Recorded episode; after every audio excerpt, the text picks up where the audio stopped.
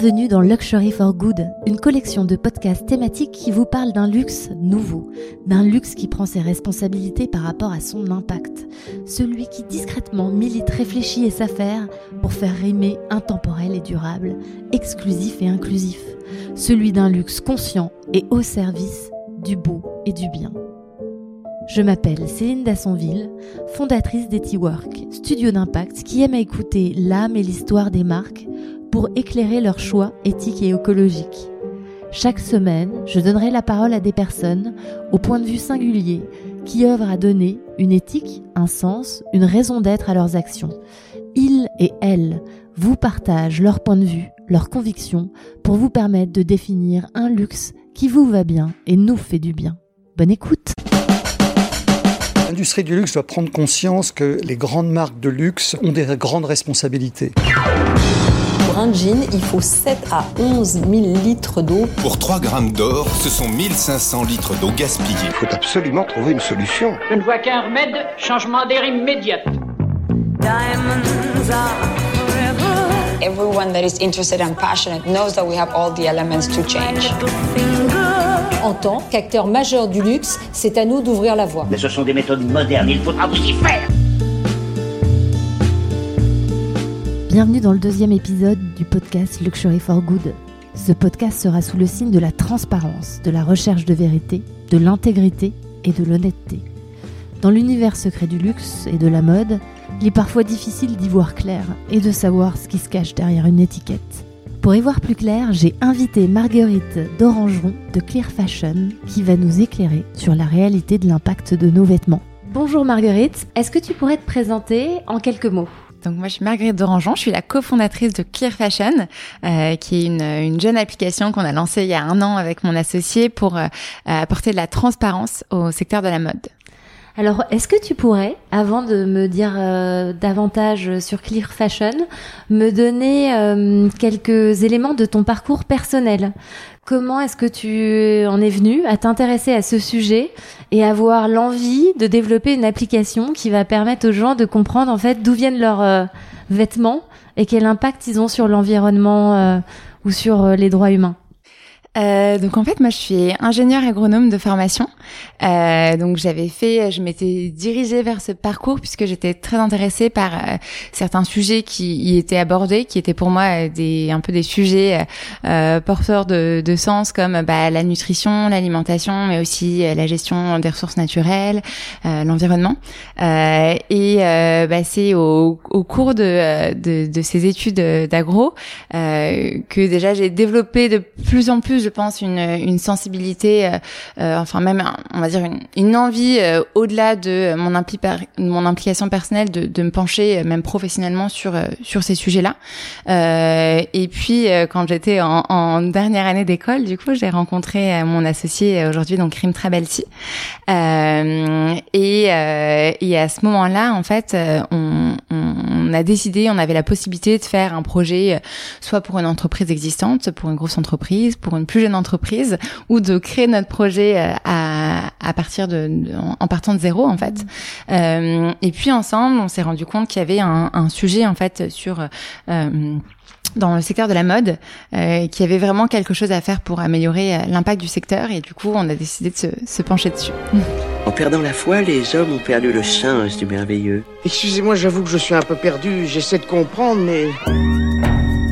J'ai eu une révélation une vision. Ça a été un déclic. Il y a eu comme un, un bon mélange qui d'un coup a fait une, une sorte de révélation. Alors je reviens à ton parcours et ton expérience personnelle. Est-ce que euh, tu avais déjà eu une éducation où on t'avait sensibilisé à ces thématiques? Et est-ce que toi, enfant, t'étais consciente que le vêtement euh, et que euh, la mode pouvait être euh, vecteur d'un impact pas toujours euh, positif en termes d'empreinte environnementale et sociale. Alors je pense qu'il y a eu un peu différentes étapes sûrement dans ma sensibilisation, euh, puisque bah, de base c'est vrai que j'ai toujours été assez sensible, mais au départ à, à, ce qui est visible, on va dire. Donc, je sais pas quand on aux informations qu'on a sur euh, les espaces en, en voie de disparition ou euh, à la pollution visuelle, enfin ou à la pollution par exemple par les par les sacs plastiques, etc. Enfin aux, aux éléments, on va dire immédiatement visibles et accessibles à tous. et puis après, du coup, je pense que c'est par mes études que j'ai plus appris à creuser et à comprendre ce qu'il y avait derrière les choses, ce dont on n'était pas forcément euh, tous au, au courant. Euh, et c'est seulement en fait en, en à, ma rencontre avec euh, Rim qu'on s'est penché euh, sur euh, les secteurs de, de l'habillement et qu'on a vraiment découvert ce qu'il y avait derrière nos vêtements. Et est-ce que Rim était, euh, elle, passionnée de mode au départ?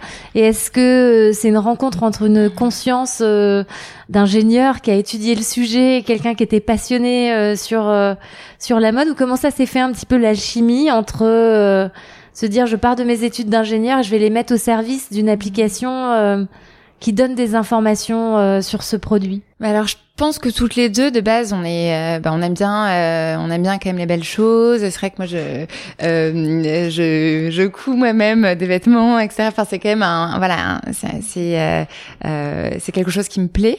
Et si on a décidé de de se pencher là sur ce sujet là en particulier c'était peut-être en effet parce que bah je pense que bon on, porte tous des vêtements et on aime bien se sentir bien dans, dans nos vêtements etc et, et donc c'était un sujet qui nous parlait.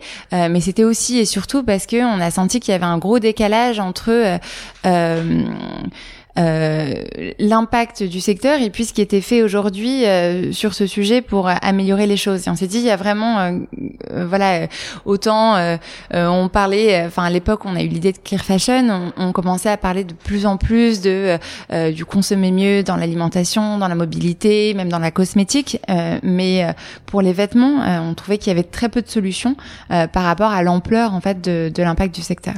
Alors on parle d'ampleur d'impact du secteur. C'est vrai que moi je connais un petit peu cette problématique. Euh, Est-ce que tu aurais quelques chiffres ou quelques données pour permettre euh, à quelqu'un de novice de d'avoir une prise de conscience par rapport euh, à ce que peut représenter l'impact de la mode en termes à la fois d'impact environnemental, que ce soit sur l'eau, sur le l'utilisation des sols Ouais, bah alors donc euh, l'impact de la mode, c'est vrai que pour moi il y a, on va dire, euh, je peux donner des chiffres principalement sur euh, peut-être deux volets. Il y a l'aspect environnemental où en fait bah, ces dernières années le, la production de vêtements a été poussée un peu à l'excès, donc avec des, des, des collections de plus en plus fréquentes, de plus en plus de vêtements vendus dans le monde et tout ça, ça a un impact. donc à la fois par exemple dans les chiffres qui peuvent marquer sur la, la pollution de, de l'eau. Il y a 20% des eaux sur Terre qui sont polluées à cause euh, de l'industrie textile, euh, notamment euh, en Chine par exemple, où 75% des eaux sont polluées par l'industrie textile. ça, c'est entre autres lié à toutes les substances qui sont mises pour la production, comme les colorants, les fixateurs de colorants, etc. également, c'est alors les chiffres varient selon les études, mais ça serait 5 à 10% voire plus de l'impact carbone euh, mondial qui est lié pas toujours à, au processus de fabrication textile qui sont coûteux en énergie, euh, au flux aussi de vêtements euh, qui sont transportés d'un endroit à l'autre. donc voilà, des, des le, pour pour faire un vêtement en fait il y a de, de nombreuses étapes. Bah, je pense que tu es au courant, mais pour euh, euh, pour les personnes qui écoutent, il y a de nombreuses étapes et chaque étape a un coût en énergie, en ressources et, euh, et donc l'environnemental, l'impact environnemental final est, est, est très fort.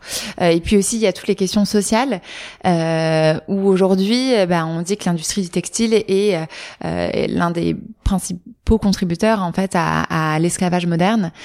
donc c'est des personnes qui sont parfois bah, contraintes à travailler dans, dans de mauvaises conditions euh, euh, voir il y a aussi le, le, sujet du travail infantile.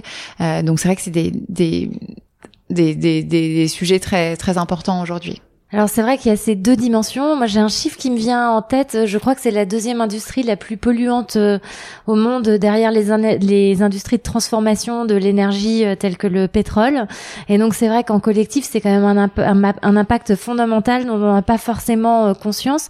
Je vais revenir sur certains, certaines questions environnementales parce que c'est vrai qu'aujourd'hui on commence à avoir une part de une prise de conscience du consommateur euh, qui, avec le réchauffement climatique, euh, la Covid aujourd'hui auquel on est confronté, euh, se rend compte que la perturbation des écosystèmes naturels, ça a, ça a un impact pour tout le monde. Je pense qu'on a aussi pas mal de nouvelles marques qui mmh. créent des marqueurs de différenciation sur la manière dont ils appréhendent euh, le sujet.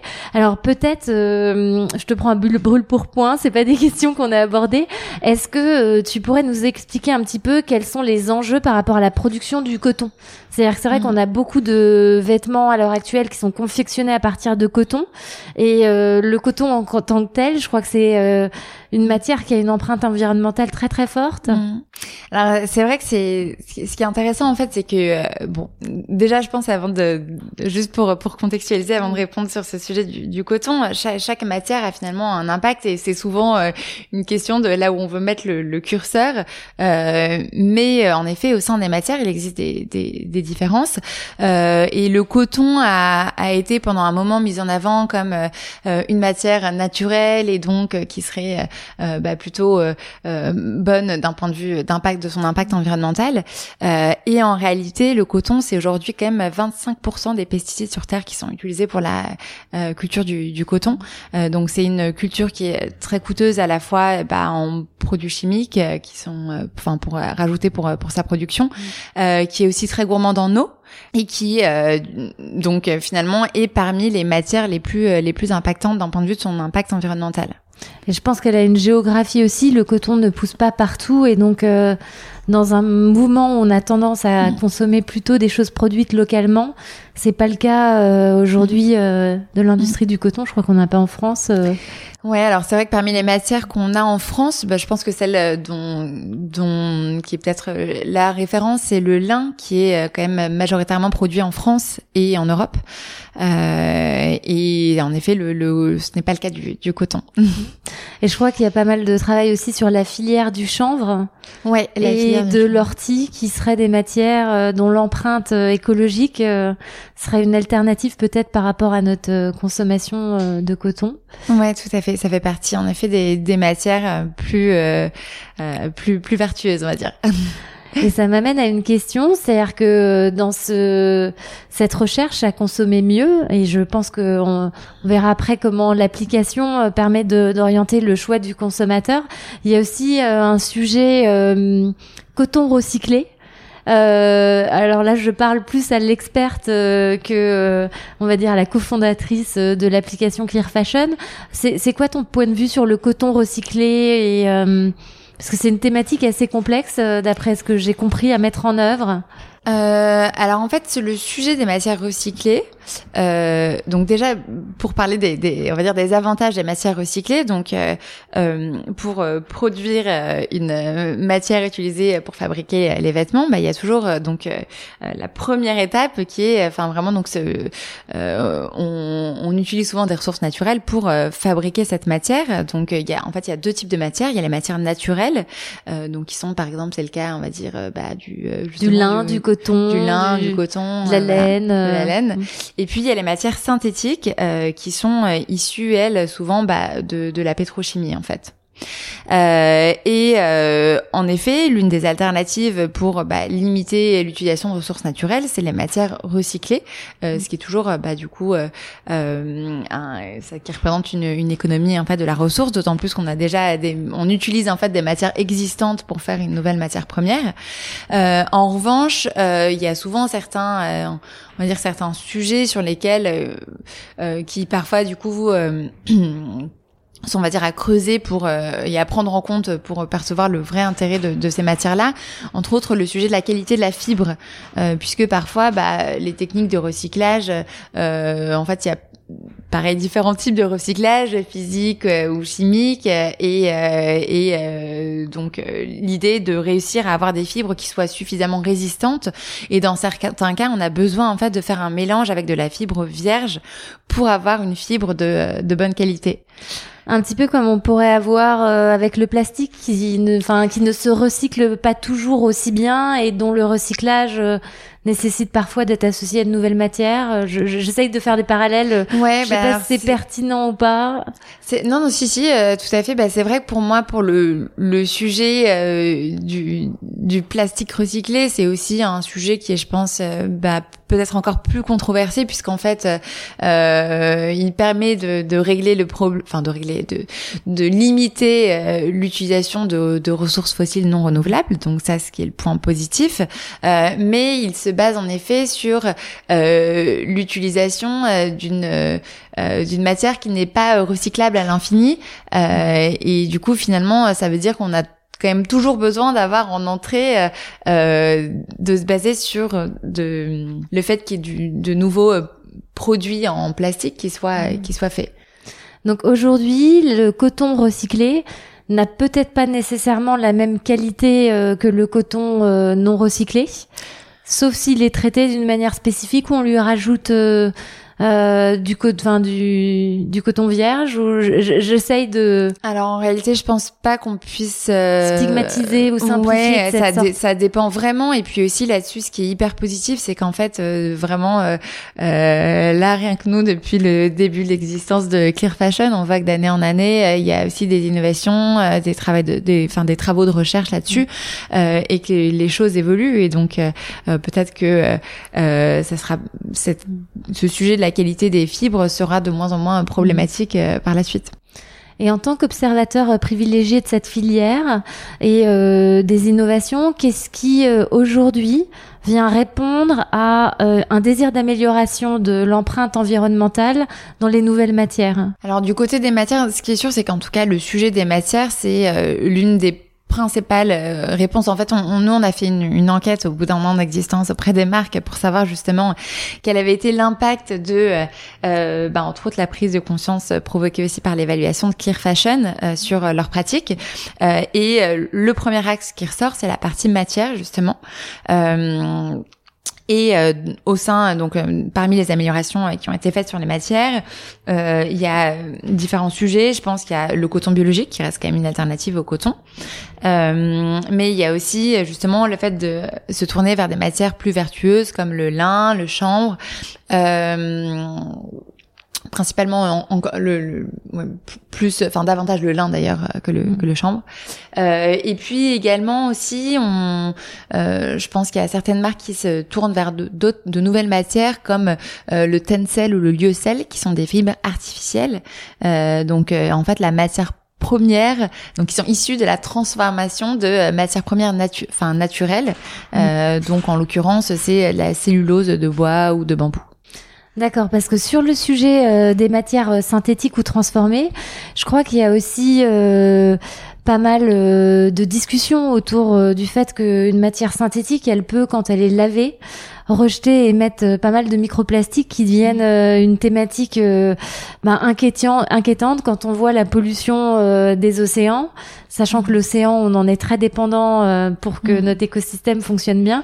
Donc, est-ce que tu peux euh, nous aider avec euh, ta connaissance, qu'on a la chance d'avoir un ingénieur, à nous éclairer un tout petit peu pour nous donner quelques repères par rapport justement au débat qu'il y a sur le, synthétique. Quand est-ce qu'il pollue réellement et quand est-ce qu'il peut apporter une réponse écologique euh, donc en effet, le sujet des matières, euh, donc pour moi sur les matières synthétiques, euh, donc il y a en fait tout au long de, de, du cycle, enfin de leur cycle de vie, il y a différentes phases en fait où ces matières vont avoir un, un impact.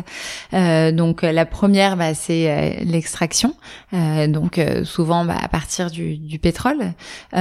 puis ensuite la bah, la fabrication, donc ça comme pour les autres matières, à partir de la matière première, on fait du fil puis du tissu. Euh, et euh, au moment de de, euh, de l'utilisation par le consommateur, il y a également un impact au moment de la vie, enfin de la vie de, de l'utilisation et par par le consommateur, notamment lors des lavages en effet, où bah, des euh, microparticules de plastique euh, vont dans l'eau. Euh, donc ça d'ailleurs, la bonne nouvelle, c'est que normalement d'ici à 2025, ça devrait être obligatoire d'avoir des filtres sur machines machines à laver pour filtrer ces microparticules de plastique. Mais actuellement, c'est pas le cas. Euh, il n'y en a pas forcément. Donc, euh, ce qui est bien dans ce cas-là, c'est d'utiliser. Il y a des sacs qui permettent de filtrer les microparticules de, de plastique. Et en fait, c'est pourquoi est-ce que ces microparticules de plastique sont un problème, puisque en fait, elles ne sont pas forcément filtrées par les, les stations d'épuration, puisque c'est des particules qui sont très petite taille. Et puis d'ailleurs, selon les pays, il n'y a pas forcément l'équipement aussi nécessaire. et donc, elles se retrouvent dans les océans et elles contribuent bah, largement en fait à la pollution plastique des océans. Elle devient euh, une, alimentation euh, pour nos poissons, le plancton, et, donc ça, ça repart dans un circuit pour euh, les, les poissons qu'on qu'on consomme nous-mêmes. D'accord. Et donc, si on se protège, si, enfin, si dans l'usage et notamment le nettoyage du vêtement synthétique, on est vigilant. Est-ce que on vient compenser des effets pervers de la matière première, enfin de, est-ce est-ce qu'on vient pallier un, une empreinte environnementale euh, Alors euh, améliorer une empreinte environnementale ou bah, ce qui est sûr c'est que, ça évite au moins euh, de la libération de ces microparticules qu'on peut ensuite pas pas tellement contrôler. donc le mieux c'est d'éviter ça. mais voilà la, la, complexité avec les vêtements synthétiques en fait avec le plastique c'est que c'est aussi le sujet de la fin de vie. C'est que bah comme on l'a dit tout à l'heure, les les matières synthétiques ne sont pas recyclables à l'infini. Euh, et que du coup elles deviennent un jour un, un déchet euh, qui, bah, lorsqu'il ne peut pas être recyclé, est incinéré et, et a un impact aussi. Je crois que j'ai vu des projets dans lesquels on fait des briques euh, pour construire des maisons ou des routes, oh. des vêtements synthétiques. Enfin, je crois que le, le, secteur de l'upcycling, c'est-à-dire de trouver une seconde vie aux déchets, est, est en pleine créativité, mais c'est vrai que ça reste un mm. problème important. Euh, tu m'as parlé de l'étude que vous avez euh, conduit. Euh, qu'est-ce que qu'est-ce qui vous a marqué euh, dans les enseignements que vous avez pu en retirer? Ouais, donc en fait cette étude on l'a on l'a réalisée donc après un an donc d'existence de notre application et elle avait pour nous deux buts enfin donc le, but de, de, mesurer notre impact, d'une part euh, auprès des, des, utilisateurs de l'application, donc auprès des consommateurs, et puis d'autre part auprès des acteurs du secteur, des marques, euh, pour voir si euh, on, on, arrivait à, à, provoquer une amélioration globale de, de leurs pratiques.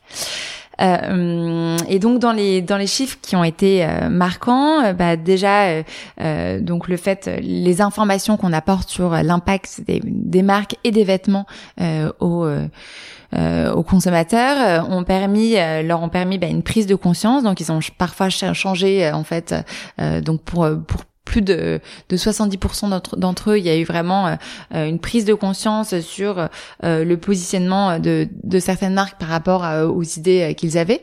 et puis aussi, pour plus de la moitié d'entre eux, ça a eu réellement un impact sur leurs habitudes de consommation. donc, ce qu'on observe, c'est vraiment... donc, il y a différents différents changements en fait dans ses habitudes. D'une part, euh, ces consommateurs, les, enfin nos utilisateurs ont euh, acheté plutôt moins de vêtements en fait parce que euh, euh donc suite à, à, cette prise de conscience. Euh, et puis lorsqu'ils en ont acheté, ils ont donc ça c'est vraiment ce qu'on essaie de prôner, c'est le moins mais mieux puisqu'ils ont bah, privilégié des marques qui étaient bien notées, privilégié la qualité, privilégié aussi la seconde main quand ils en avaient la, la possibilité. Et puis nous ont dit aussi avoir pris davantage soin de, de leurs vêtements. Euh, donc voilà, ça c'est... Et alors par rapport à ça, nous on travaille beaucoup dans le secteur euh, du luxe. Une question que je me pose, c'est est-ce que finalement euh, le vêtement de luxe, donc qui est conçu, euh, on peut supposer avec plus d'attention, euh, est-ce qu'il est mieux noté et est-ce qu'il dure plus longtemps? Ou alors est-ce qu'il n'y a pas de corrélation entre un vêtement haut de gamme et son empreinte environnementale et sociale? Alors, très bonne question.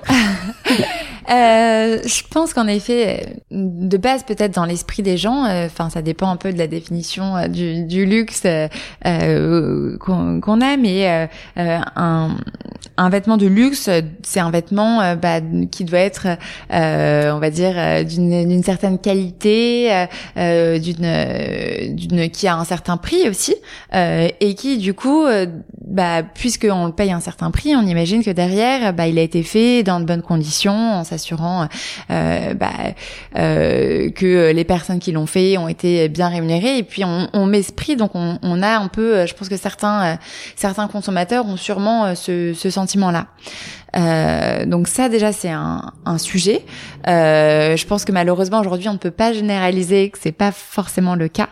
Euh, et puis il y a aussi un sûrement une une deuxième, on va dire, peut-être tendance sur le luxe, c'est que derrière le luxe, il y a aussi peut-être parfois un aspect euh, inaccessible, voire euh, exclusif. voilà, exclusif, ou aussi euh, peut-être plutôt, on va dire, pas secret euh, et que du coup euh, certaines marques de luxe ont du, mal à ont du mal n'ont pas forcément tendance à transmettre des informations sur leurs pratiques euh, pour privilégier le secret et du coup sont très opaques. Et en fait nous chez Claire Fashion on pense que c'est hyper important d'informer les consommateurs d'être transparent sur les pratiques puisqu'en fait quand on n'a pas d'informations on n'a pas justement cette garantie que ce qu'il y a derrière les vêtements est bah, une, de, de, bonnes conditions euh, tout au long euh, de, de la chaîne de, de, production. Ce que tu dis, ça m'amène à une question, c'est-à-dire que ce sujet euh, de la transparence, Qu'est-ce que ça veut dire pour une marque qui ne divulgue pas euh, ses fournisseurs ou son processus de fabrication? Ça veut dire que vous la notez de, matière, de manière arbitraire ou que vous faites des hypothèses parce que enfin j'ai entendu peut-être que c'est une expression que c'est un petit peu le yucca de la mode. Et donc euh, que que on peut avoir euh, normalement des informations sur pratiquement tout ce qu'on souhaite consommer. Comment ça marche mm. concrètement? Donc concrètement euh, donc nous notre notre la mission qu'on s'est donnée en fait avec Clear Fashion c'est de de rendre possible en fait de rendre accessible l'information sur les vêtements aux consommateurs. On veut que voilà quand quand les gens euh, vont euh, faire du shopping, qu'ils puissent savoir ce qu'il y a derrière les vêtements euh, qu'ils achètent. et en fait, on est convaincu que cette information auprès des consommateurs va justement déclencher une amélioration des, des, pratiques des acteurs du secteur. Actuellement, il y a plus de 300 marques, plus de 300 marques qui sont évaluées sur sur l'application. On en évalue chaque semaine de nouvelles selon la demande des consommateurs, puisque eux-mêmes peuvent, peuvent demander l'évaluation de nouvelles marques. Et puis, il y a également des marques qui viennent à nous parce qu'elles veulent être évaluées et qui font elles-mêmes la démarche. Euh, et donc par rapport à, à, ce que tu disais, euh, donc en effet sur les, les marques qui viennent à nous et qui sont vraiment dans une démarche de le faire, là c'est pas forcément un sujet puisque souvent elles sont prêtes à transmettre des, des informations. Mais pour les marques qu'on évalue à la demande des consommateurs, euh, bah là le voilà le sujet c'est de réussir justement à avoir des informations pour euh, les évaluer. Alors comment on s'y prend? Comment on s'y prend concrètement euh, Donc nous en fait on a on a construit toute une méthodologie d'évaluation. On a une grille en fait de collecte de données. Euh, donc euh, aujourd'hui en fait euh, cette grille elle permet elle est basée sur euh, près de 150 critères qui sont répartis sur les quatre thèmes sur lesquels on évalue. donc l'environnement, les humains, la santé, les animaux. Et puis donc concrètement donc quand une marque arrive tout en haut de notre liste des marques qui ne sont pas encore évaluées mais qui sont les plus demandées par les, les utilisateurs, euh, et ben on vient regarder euh, ce qu'on trouve comme information euh, euh, publique, donc à la fois à partir des sites internet des marques, on vient voir si elles ont des codes de conduite de leurs fournisseurs, des rapports extra-financiers, etc. Euh, et puis donc on remplit notre grille, on l'envoie aux marques en leur disant donc pour information, il y a euh, 6000 personnes qui ont demandé votre évaluation sur Clear Fashion. on a donc bah, rassemblé les informations. Si jamais il y a des informations qui ne sont plus à jour ou si vous avez des éléments à rajouter, vous pouvez à tout moment nous faire bah, des retours en fait pour qu'on mette l'information à jour. Euh, et donc ça, on leur signale en fait avec un petit, dé un, enfin même un délai en fait de 30 jours avant l'intégration sur l'application. Comme ça, ils ont la possibilité de nous faire un retour, sachant qu'on demande une preuve pour chaque information euh, et qu'on est très vigilant sur le fait de, de renseigner des informations qui soient vraies euh, et qui soient justifiées en fait par par les bonnes sources. Alors je pense par exemple euh, aux chaînes de sous-traitance sur la fabrication. Euh, euh, je vais prendre Stella McCartney où il y a eu un petit scandale dans la presse récemment sur le prix auquel était payée la main d'œuvre qui confectionnait certains manteaux. comment est-ce que vous faites vous pour avoir accès à cette information, c'est-à-dire savoir finalement, enfin, est-ce que le prix de la main d'œuvre artisanale est juste ou pas? C'est quoi le critère d'évaluation? Alors nous on a donc on a différentes questions. Là en effet on a l'une des questions de notre référentiel et justement si la marque s'assure de que, que les travailleurs euh, perçoivent un... Alors il y a différents niveaux, il y a le salaire euh, minimum légal et puis il y a le minimum euh, vital, puisque parfois dans certains pays, le minimum légal est très faible et ne permet pas forcément de vivre correctement. Euh, et là, donc on vient en effet demander cette information aux marques qui parfois... Bah, peuvent nous apporter à l'appui des contrats avec leurs fournisseurs ou d'autres documents qu'on vient ensuite étudier. Euh, et puis aussi pour pour répondre à, à, la question que tu posais sur euh, comment font les marques, euh, comment ce qu'on fait pour avoir les informations, euh, le, si on si on n'a pas les noms des fournisseurs, etc. Donc le, les noms des fournisseurs, euh, c'est pas systématiquement une information qu'on a, mais même si les marques ne veulent pas donner les noms de leurs fournisseurs, elles peuvent au moins nous montrer la preuve qu'elles réalisent des audits en, en masquant éventuellement. voilà, on, on, peut quand même. Il y a d'autres niveaux d'informations qui ne sont pas forcément liés au nom des fournisseurs, mais qui nous permettent de savoir s'il y a des garanties. Euh, et puis, on a quand même un positionnement chez Clear Fashion, euh, c'est que sur un critère très précis, donc par exemple, est-ce que euh, la marque réalise des contrôles sur les substances toxiques présentes dans les vêtements ou, ou autres, euh, si jamais on n'a pas l'information et que la marque ne souhaite pas nous répondre, on considère qu'il y a un risque en fait et on peut pas attribuer les points euh, sur le critère. D'accord, donc euh, c'est pas mis en négatif, c'est juste euh, non évalué et donc mais du coup, la, la marque n'aura pas les points sur le critère. D'accord. Et est-ce que spontanément, c'est plutôt des petites marques qui se construisent sur la prise en compte de ce, ce changement de paradigme qui se place bien ou est-ce que on voit euh, euh, des, des, des, des, marques qui sont soit euh, premium ou mass market qui arrivent à bien se positionner? Alors, euh, donc en effet, on a donc il y a une, je pense que parmi le top, il y a quand même une grande partie des marques qui, qui sont plutôt des petites ou, ou, euh, donc des, des, marques assez récentes en fait qui ont qui sont créées vraiment avec dans leur ADN un engagement fort euh, sur les sujets sur lesquels on évalue euh, et qui souvent en fait nous ont contacté d'elles-mêmes pour être évaluées parce qu'elles se doutaient sûrement qu'elles avaient des engagements forts qui seraient bah, du coup visibles sur l'application.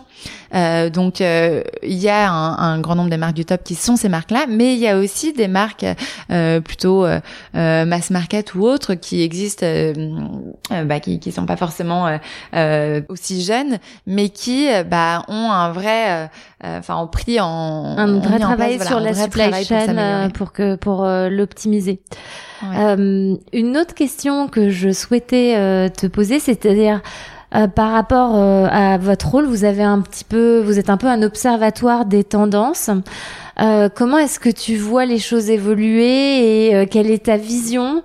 Euh, plus particulièrement, je dirais, des marques premium ou des marques de luxe euh, quant à la prise en compte de ces thématiques. Ouais, euh, bah donc aujourd'hui, ce qu'on, je, pense qu'en fait, c'est vrai qu'on on a vraiment vu une évolution entre le moment où on a eu l'idée et puis euh, aujourd'hui, puisqu'au départ c'était un sujet, je pense, où certains se disaient encore euh, bon, pour le moment, je peux y échapper, euh, je me penche pas dessus, et ça devient euh, quand même de, de, de moins en moins le cas. ça devient à la fois réglementaire et à la fois un désir très fort de l'expression du consommateur. En effet, ouais, c'est vrai que c'est les deux aspects, je pense, qui, qui poussent vraiment les marques, que ça soit donc réglementaire, ça avait débuté avec le devoir de vigilance qui bah, responsabilise les, les, marques vis-à-vis de leur chaîne de production, et puis la demande des consommateurs qui, bah, aujourd'hui, n'acceptent plus forcément de ne pas savoir ce qu'il y a derrière euh, les vêtements qu'ils achètent.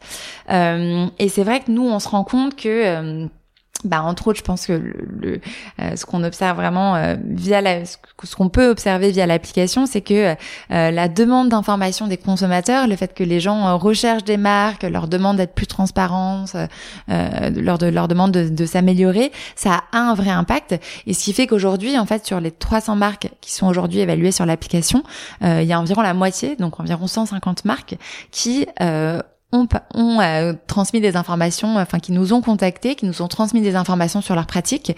Euh, donc ça veut dire quoi? Ça veut dire c'est des marques qui euh, concrètement ont pris le temps euh, de répondre à nos formulaires sur lesquels on pose des informations parfois, on pose des informations parfois très très poussées en fait sur justement leur chaîne de production, leurs fournisseurs, les vérifications qu'elles font, etc. Est-ce qu'on vous pose beaucoup de questions sur euh, l'objectivité de votre référentiel? Parce qu'aujourd'hui, on commence à mesurer, ce qui est parfait, parce que sans mesure, euh, on va souvent dans des raccourcis sans savoir exactement de quoi on parle, mais ça reste quand même des sujets très complexes.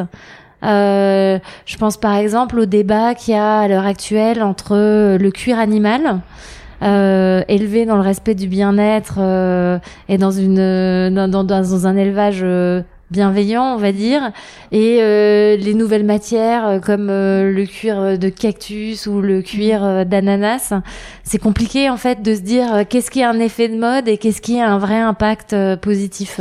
Ouais, euh, donc c'est vrai qu'en effet, euh, je pense que la question de l'objectivité, de l'indépendance de notre référentiel, c'est une question qui est hyper importante en fait et sur laquelle on sur laquelle on travaille depuis euh, depuis notre début.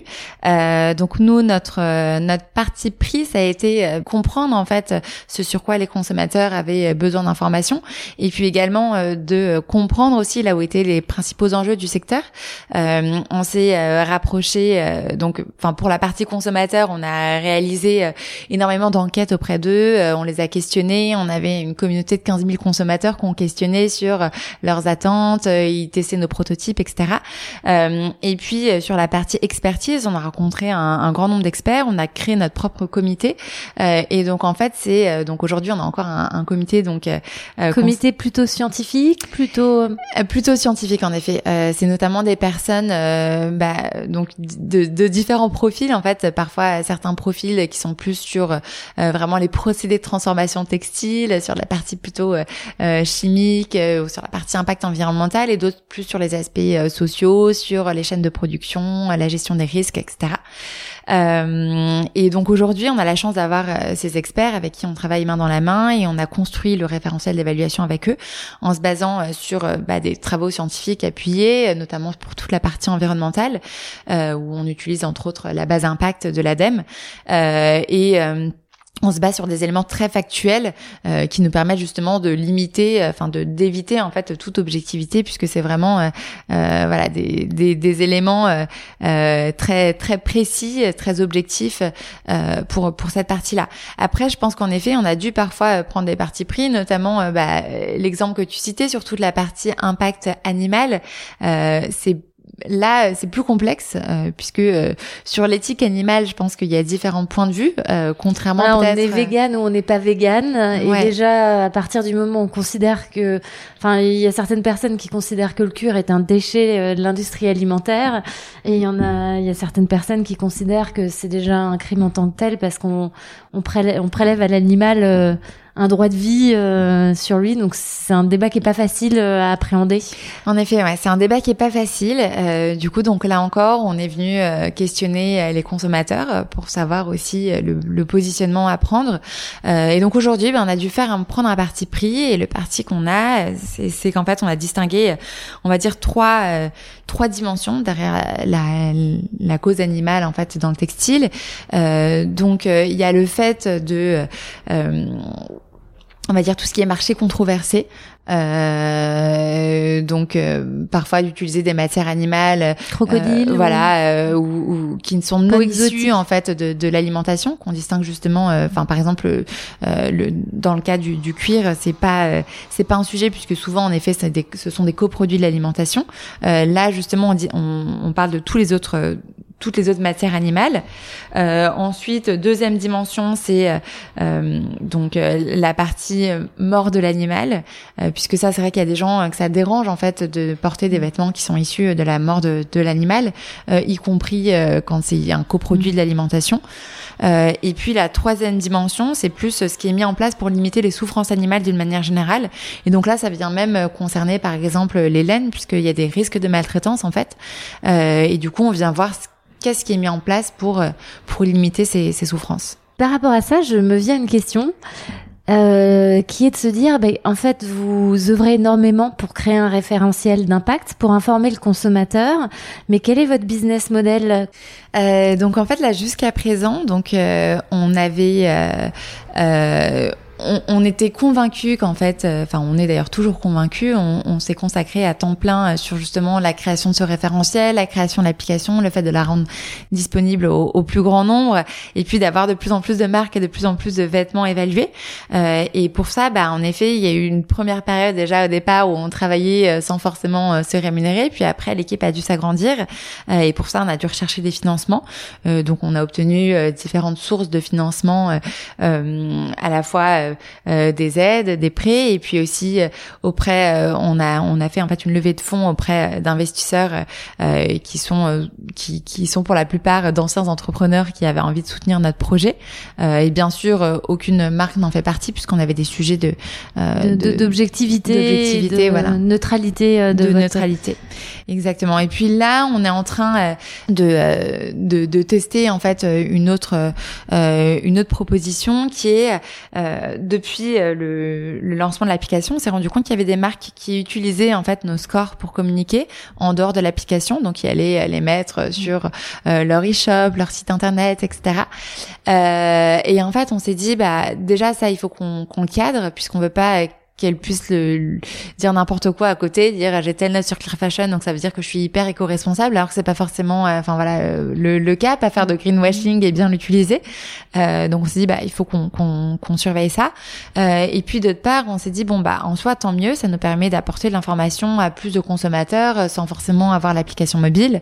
mais en revanche, comme de toute façon on doit le contrôler et que ces marques elles bénéficient de notre travail d'évaluation, bah tout comme un label, cet usage de nos scores, elle peut, enfin, il peut être euh, bah, rémunéré. Ah, parce que c'est aussi une manière euh, d'aider des marques à euh, exercer leurs responsabilités, les former, leur donner un cadre. Et c'est vrai que on va dire c'est un cercle vertueux et pour le consommateur, mais aussi pour la mm. marque qui peut-être n'avait pas la conscience mm. antérieure de savoir comment prendre ce sujet. On voit au passé ou à l'avenir Au présent jamais tu abandonnes l'espoir dans les jours de détresse, alors c'est que ta force n'est que faiblesse. L'avenir inconnu se déroule vers nous. Je l'affronte pour la première fois avec espoir.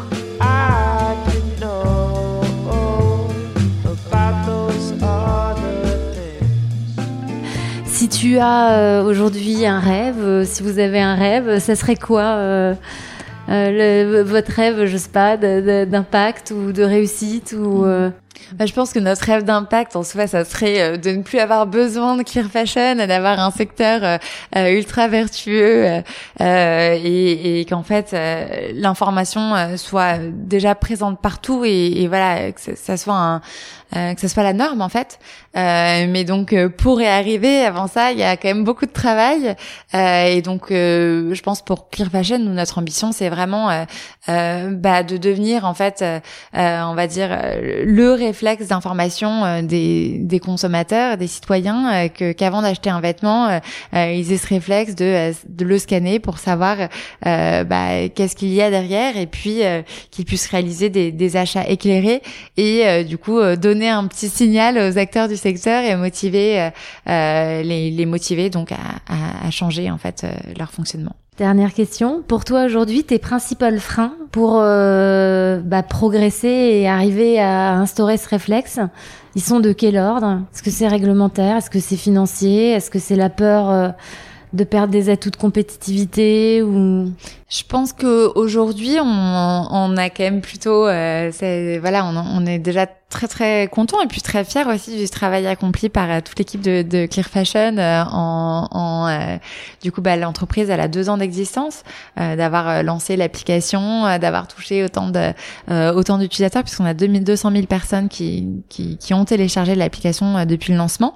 Mais donc en effet on souhaite aller encore beaucoup plus loin et je pense que ce qui ce qui est peut-être le principal frein c'est qu'en fait ça ça prend du temps puisque bah on part de loin et qu'on doit on a dû faire un énorme travail euh, bah, à la fois de construction euh, du système d'évaluation et puis de construction de la base de données, puisqu'il y avait pas de données, euh, il n'y avait pas de base de données existante qui bah, liait, on va dire, les marques et leur impact, leurs engagements, et puis les vêtements et leurs engagements.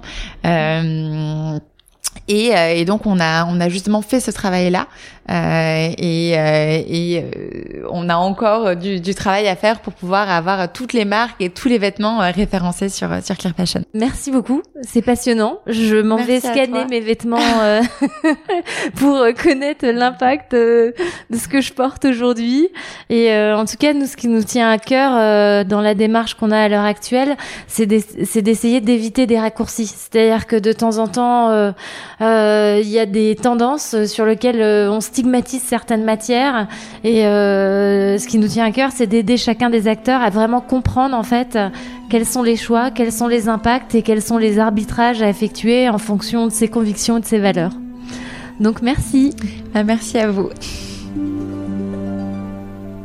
C'est déjà la fin. Si cet épisode vous a plu, n'hésitez pas à le partager, laissez plein d'étoiles sur votre application de podcast préférée et un commentaire. Si vous avez vous aussi une histoire à nous partager, contactez-nous sur etiwork.com. Cela nous aide énormément si vous partagez et faites avec nous progresser un luxe qui milite et qui prend ses responsabilités par rapport à l'environnement et à la société. On vous attend.